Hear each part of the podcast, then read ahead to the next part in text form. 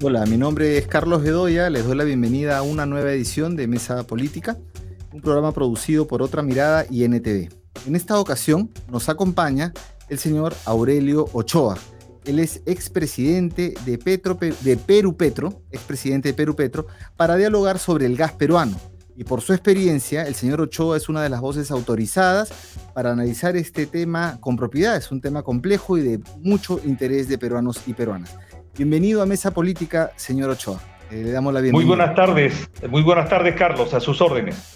Gracias. Para poner en contexto la entrevista, hace unos días, el 26 de septiembre de 2021, el primer ministro, mediante un Twitter, señaló, eh, convocamos a la empresa explotadora y comercializadora del gas de camisea para renegociar el reparto de utilidades a favor del Estado. Caso contrario, optaremos por la recuperación o nacionalización de nuestro yacimiento. Al día siguiente, el primer vehículo, acompañado del ministro de Energía y Minas, fue en persona hasta las oficinas de Plus Petrol para dejar en mesa de partes un, oficio e iniciar la renegociación. Así lo hizo. Eh, esto desató bastante polémica en general y el presidente de la República también había señalado en un, en un Twitter que eh, lo siguiente, ¿no? En este gobierno del pueblo estamos comprometidos con llevar gas barato a todos los peruanos, introduciendo ya no solamente el tema de utilidades, sino el tema de regalía, o de, perdón, de masificación del gas. Y cualquier renegociación, dice el presidente, se dará con respeto restricto al Estado de Derecho y velando por los intereses nacionales del Estado, eh, eh, intereses nacionales, el Estado y el sector privado trabajando juntos por un Perú mejor. Eh, señor Ochoa, más allá de, opiniones de favor o en contra del fondo o la forma como se ha planteado eh, esta, esta propuesta, eh, el tema del gas ha sido nuevamente puesto en agenda. Y recordaremos que desde hace años existe la necesidad de modificar los términos eh, sobre el destino del gas, lo que es la masificación, que tiene que ver con la matriz energética, sobre todo ahora en pandemia, la participación del Estado en la exportación, impuestos, regalías, etcétera, lo que se debe cobrar, a dónde se, se va el gas, etcétera. Entonces, em, hay varias aristas. Yo en primer eh, lugar eh, le pregunto, porque ha, ha causado mucha, mucha crispación esto de que el Estado proponga una, una eh, renegociación, ¿no? ¿Por qué se cuestiona que el Estado pueda pedir renegociación de contratos? Para empezar por ese tema, ¿cómo lo ve usted?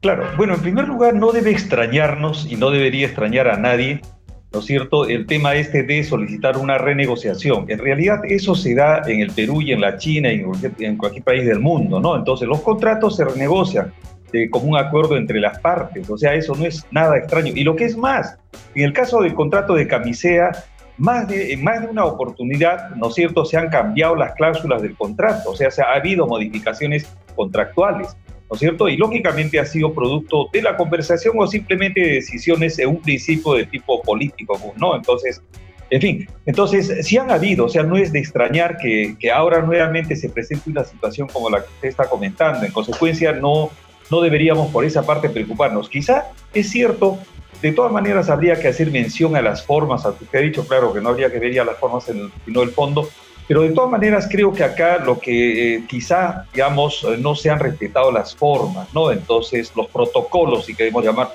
pero el fondo, el fondo, por cierto, que digamos es factible la renegociación, y lo que es más, lo interesante como antecedentes es necesario mencionar, y usted también ya lo ha anticipado, el caso de, por ejemplo, la, bueno, eh, los antecedentes, eh, por ejemplo, concretamente el año 2016, en la campaña electoral, recordemos, todos, todos los candidatos presidenciales plantearon esta temática, la renegociación del contrato de camisea, la exportación, diferentes matices, es cierto, pero lo plantearon todos. Comenzó con el señor Barnechea y terminó pues con el, con el señor, este, la fórmula que, que ha ganado finalmente las elecciones. Quienes, lógicamente, los cinco últimos años que han estado en el poder no han hecho nada o absolutamente nada con relación a ese ofrecimiento. Y ahora el año 2021, ¿no es cierto? En la campaña electoral, la más reciente, la que acaba de terminar, el primer semestre, bueno, ya sabemos en abril, en junio, ¿no?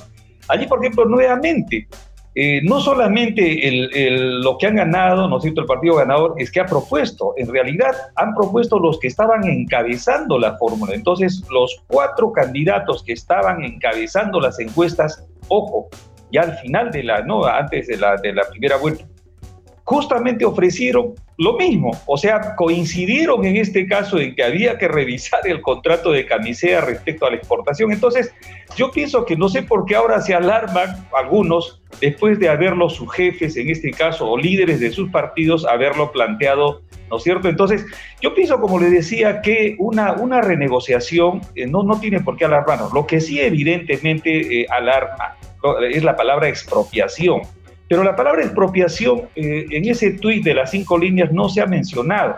Lo que se ha confundido es el término nacionalización. Entonces, eso lógicamente, eh, digamos, ya eh, son palabras mayores, obviamente, pero no significa la nacionalización en realidad, sino primero que no existe, ¿no? Es, digamos, un, término jurídico que en este caso este, más corresponde pues a que sean, digamos, empresas nacionales, privadas o públicas, en fin pero lo que es expropiación, lo que es estatización, lo que es confiscación, eso sí, pero eso requiere, ojo, eso requiere que el Congreso lo apruebe a través de una ley. Y lógicamente en este caso con relación a una, una eventual expropiación, si es que eso se han imaginado algunos, si se han imaginado, pues eso es bastante remoto que pueda ocurrir con el Congreso que tenemos, porque al final recordemos que tiene que ser por ley expresa del Congreso de la República para proceder precisamente a una expropiación. Entonces, creo que lo que el presidente en su momento, tanto en Estados Unidos en su viaje como después en el tuit que, se ha hecho mención hace dos días, no sé, antenoche exactamente, bien claro señaló de que no se expropiará a nadie, porque lógicamente, bueno, creo que ya de todas maneras tenemos este, algunos, algunos recuerdos, de repente no, no, no tan agradables, entonces, eh, ya él lo aclaró y dijo a nadie. Y al decir a nadie, no solamente se refiere a las personas naturales, sino también a las personas jurídicas, ¿no? Entonces, yo pienso que, digamos, quizás nos estemos ahogando en un vaso de agua, ¿no? Claro, y los, contratos se renegocian todo el tiempo. Que, no se pueda modificar un contrato sin acuerdo de ambas partes no quiere decir que el Estado no pueda plantear, plantear una renegociación. Además, eh, los contratos se han renegociado un montón. Yo, entiendo que, se refieren al artículo 62 de la Constitución, los contratos ley, pero eh, la renegociación entonces nos queda claro que es posible plantearla, ¿no? Y, entonces surge la, pregunta de fondo. Entonces, ¿para qué renegociar? ¿Cuál es el esquema del gas vigente en el Perú, ese esquema de la ley de hidrocarburos? Eh, ¿Cuál es el problema con esa, con esa ley? ¿Cuál es el problema con el gas de camisea y por qué renegociarlo? La razón de fondo. Bueno, Efectivamente, allí sí estamos aterrizando precisamente en lo que habría que renegociar, porque esa, e, eso es en realidad, me parece, la intención del gobierno, ¿no? O sea, en ese sentido, y eso es lo que en la campaña también coincidieron con otros candidatos, en esta y en la anterior campaña electoral, o sea, en la del 2016. ¿Qué cosa es lo que se debe renegociar? Es cierto en el caso del lote 88, porque al final el caso de Camisea, ¿no cito, con el consorcio se circunscribe a dos lotes, el lote 88 para el mercado interno y el lote 56 para la exportación. Entonces, en la vida del contrato, este de Camisea del lote 88, como señalábamos, desde el del año 2000, que data del año 2000, ¿no cito, y el otro del año 2006, eh, pero particularmente en el caso del lote 88, ciertamente y a petición inicial, por ejemplo, del propio consorcio, se han hecho modificaciones. O sea que el Estado aceptó en su momento, por ejemplo, disponer de las reservas del, del lote 88 para garantizar, ¿no es cierto?, la viabilidad del proyecto de exportación del lote 56, a pesar que estaba ya, digamos, inclusive hasta por ley y toda esa cosa, pero al final digamos, se hicieron las modificaciones a petición, en este caso, no del Estado peruano, sino del consorcio. Y lograron, por supuesto, ¿no es cierto?, garantizar el lote 56 con las reservas del lote 88 que eran exclusivamente para el mercado interno. O sea, comenzando, como se observa, ya en las modificaciones, digamos, que han existido, en, bueno, en este caso que he mencionado, han sido a instancias ¿no es cierto?, del propio consorcio, ¿no es cierto? Entonces ya, digamos, como antecedentes, ahora, ¿qué cosa es lo que se puede modificar?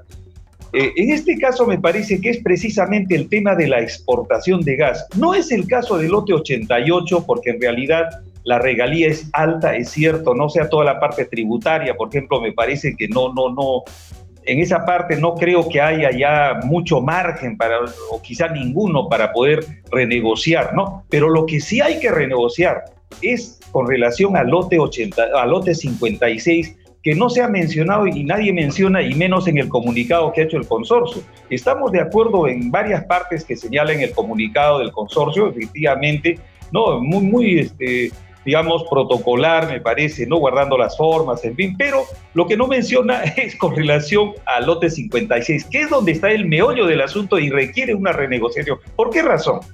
Porque lo que recibe el país como regalía real, no como regalía, como regalía teórica, como está, digamos, suscrita en el caso del lote 56, está recibiendo, eh, digamos, eh, una, una, llamémosle una, eh, un ingreso económico bastante modesto, ¿no es cierto?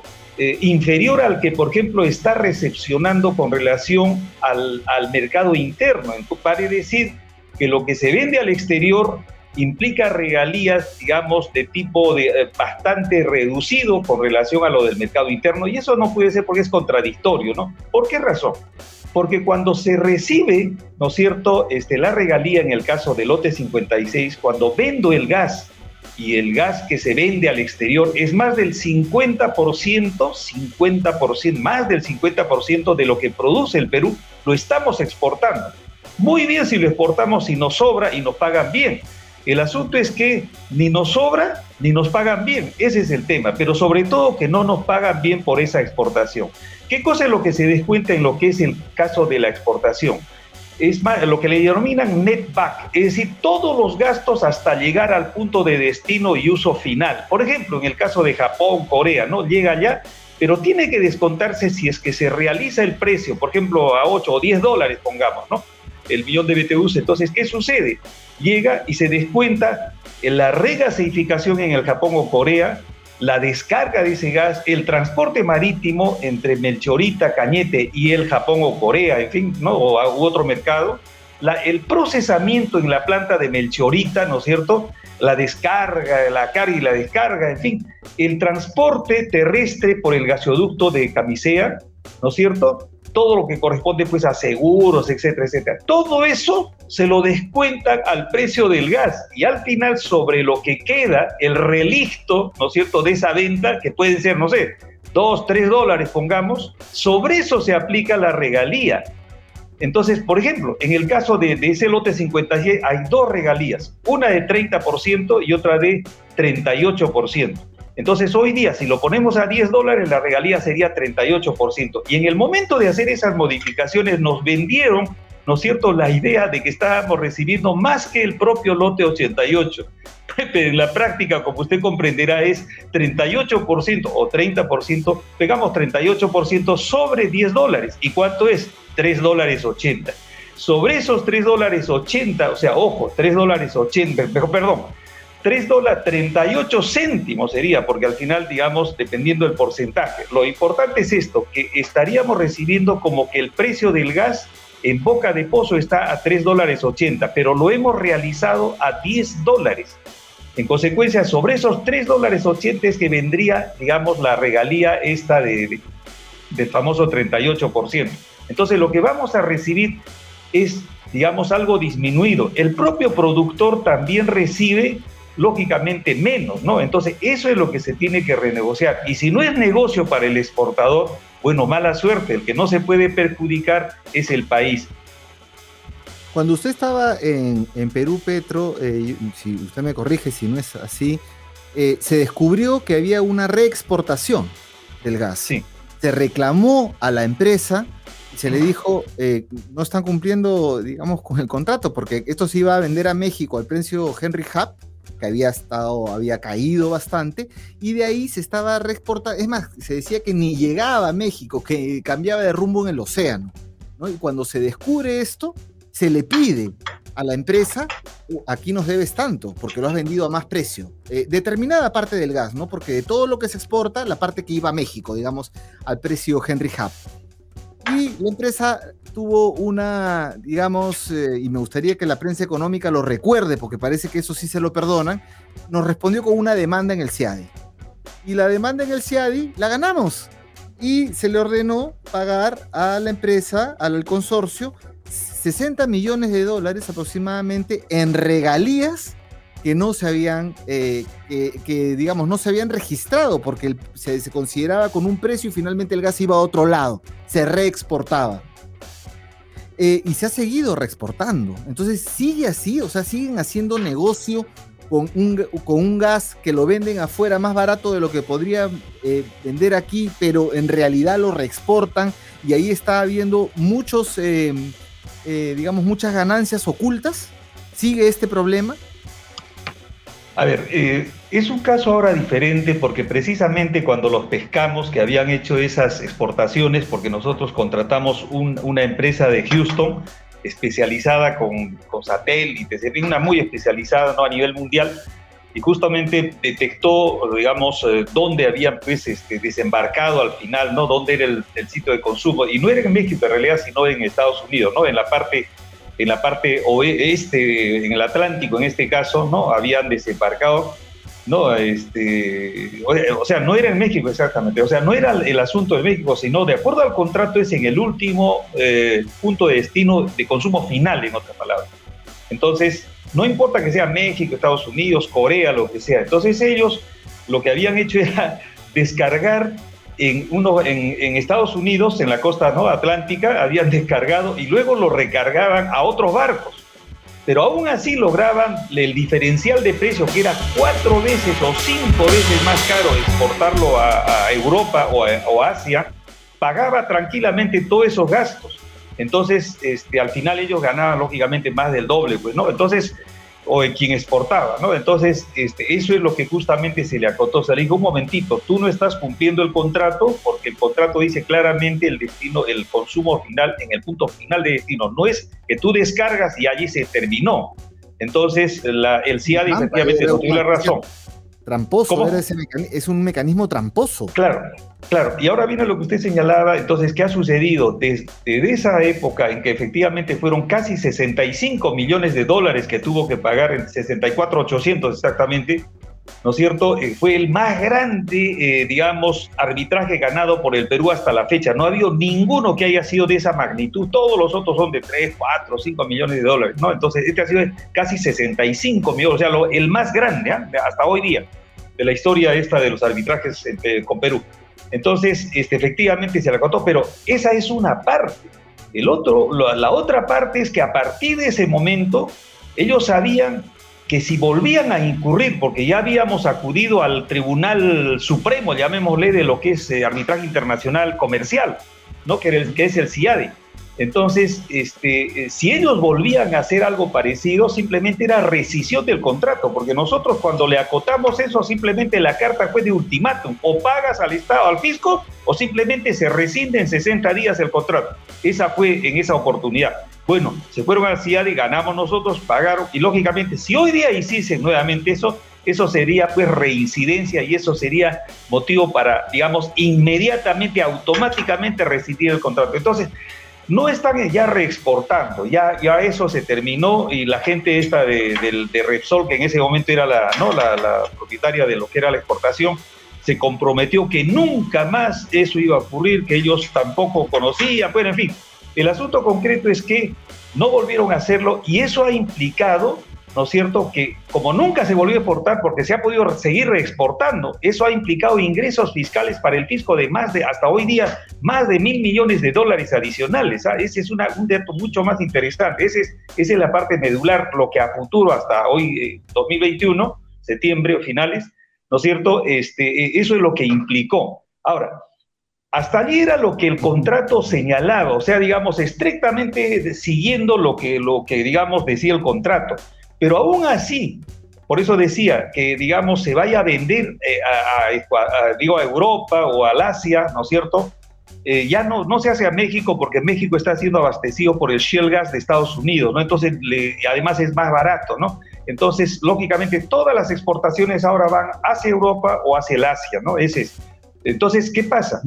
El tema es que ahora ya resuelto el tema de las reexportaciones, que es otro tema, el caso de la actual exportación hace que, si yo estoy vendiendo, decíamos, a 10 dólares y me reconocen como que solamente, digamos, en este caso, lo he vendido a 3 dólares, entonces estoy, estoy digamos, perdiendo como fisco, ¿no es cierto?, la valorización del el diferencial. ¿no es cierto? Entonces, eso es, ese es el tema que se, se tiene que renegociar. Entonces, casi, bueno, ya tanto, ya, ya han pasado pues algunos años, porque este contrato termina el 2028, me, me refiero al de exportación. Entonces, una forma de renegociar precisamente es decir, oye, vamos a distribuir la torta. Tú no te puedes llevar, pues, no, el 70% y me vas a dejar el 30%. Entonces, vamos a ver cómo esto, y si no es negocio para ti, mala suerte, pero yo no me puedo perjudicar con un con un este, activo, digo, con, un combustible que es de todas maneras este, extinguible, ¿no? Entonces, es, una reserva, digamos, eh, que no va, no va a restituirse, simplemente, digamos, sale, ¿no? Entonces, sale y no va a regresar y lógicamente eh, mis reservas, me refiero en el Perú, las reservas de gas van disminuyendo año tras año. Entonces, no puedo perjudicarme. Entonces, y además no estoy recibiendo lo que debería recibir por el costo que tú has colocado en el mercado X, ¿no? Entonces, eso, por ejemplo, tiene que renegociarse y eso es justamente lo que han, digamos, coincidido los candidatos presidenciales el 2016 y parte el 2021. Bien, nos queda claro que el Estado peruano tiene que tener una mejor participación en la exportación del gas, como se ha planteado el esquema ahora, lo, está claro lo que usted señala, pero el otro punto tiene que ver con la masificación y tiene que ver con el destino, con la planificación de nuestro recurso natural. Y ahí encontramos un escollo en la ley de hidrocarburos y, y, en buena cuenta de a quién le pertenece el gas. Técnicamente se dice a quién le pertenece la molécula eso se discutió también en el tema del CIAD y se pudo aprovechar ahí para hacer algunas reformas. Entonces, ¿cómo va la masificación del gas en el Perú? Usted nos dice que más del 50% del gas exporta. ¿no? Entonces, eh, ¿cómo va la masificación del gas y qué, qué importaría, qué, qué importancia tiene? Eh, una modificación de, la, de, las reglas de juego grandes, ¿no? De la ley de, hidrocarburos, de a quién le pertenece el gas. Así, bueno, en primer lugar, el tema es que el, Estado tampoco ha, digamos, construido la eh, correspondiente infraestructura precisamente para lograr la masificación del gas. Eso es cierto, o sea, no, no se ha construido. Recordemos nomás cómo está abandonado el gasoducto sur peruano con un 37% de avance, ¿no? Entonces, eh, digamos, en esa, en esa parte es cierto, o sea, no se ha construido y por eso justamente tenemos pues niveles de penetración del gas muy modestos, muchísimo más bajos que, por ejemplo, nuestro, nuestros vecinos, llámese el caso sobre todo de Bolivia, el caso de, Colombia, ¿no?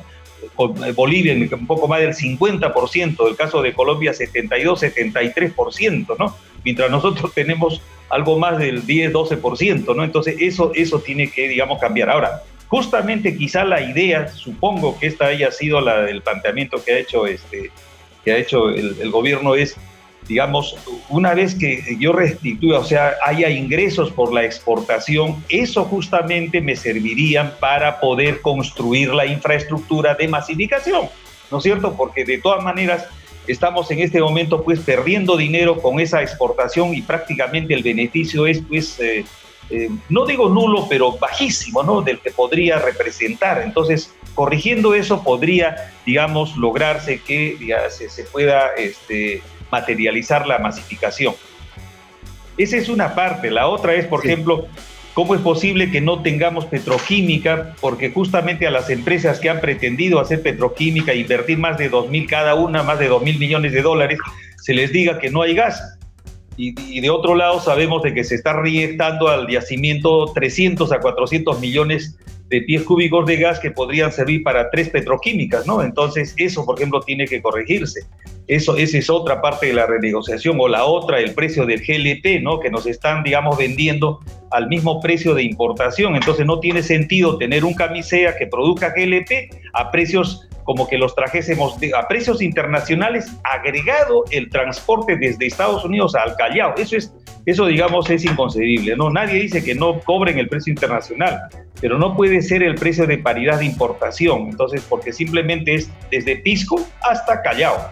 Entonces es un tramo pues pequeñísimo con relación a traerlo desde la costa del Golfo en, en el Atlántico en Estados Unidos. Entonces eso, digamos, tiene que corregirse, ¿no? Entonces creo que esos puntos, ya, hay otros, lógicamente, que había que describirlos, en fin. Supongo que, digamos, ellos tengan eh, ya pensado su equipo, en fin, haya, haya visto toda esta temática, que lógicamente a veces se critica que en un tuit, lógicamente, no van a ir, pues, en un tuit de cinco páginas, de cinco líneas, no va, no va a ir todo, todos los detalles, ¿no? Pero lo que digo es, de todas maneras, tienen que guardar las formas, creo que el consorcio al final, como resumen de lo que estamos conversando, creo que, digamos, ha mostrado predisposición para reunirse. Creo que el día 6, justamente de octubre, dentro de pocos de una semana, pues se van a reunir. Qué bueno, qué bueno, me parece bien. El comunicado del consorcio ha sido bastante mesurado, ¿no es diplomático, protocolar, en fin. Entonces, creo que las condiciones están dadas y otra cosa adicional que hay un, un señor eh, de la Sociedad Nacional de Industrias, inclusive que ha declarado que, digamos, ha conversado con ellos y,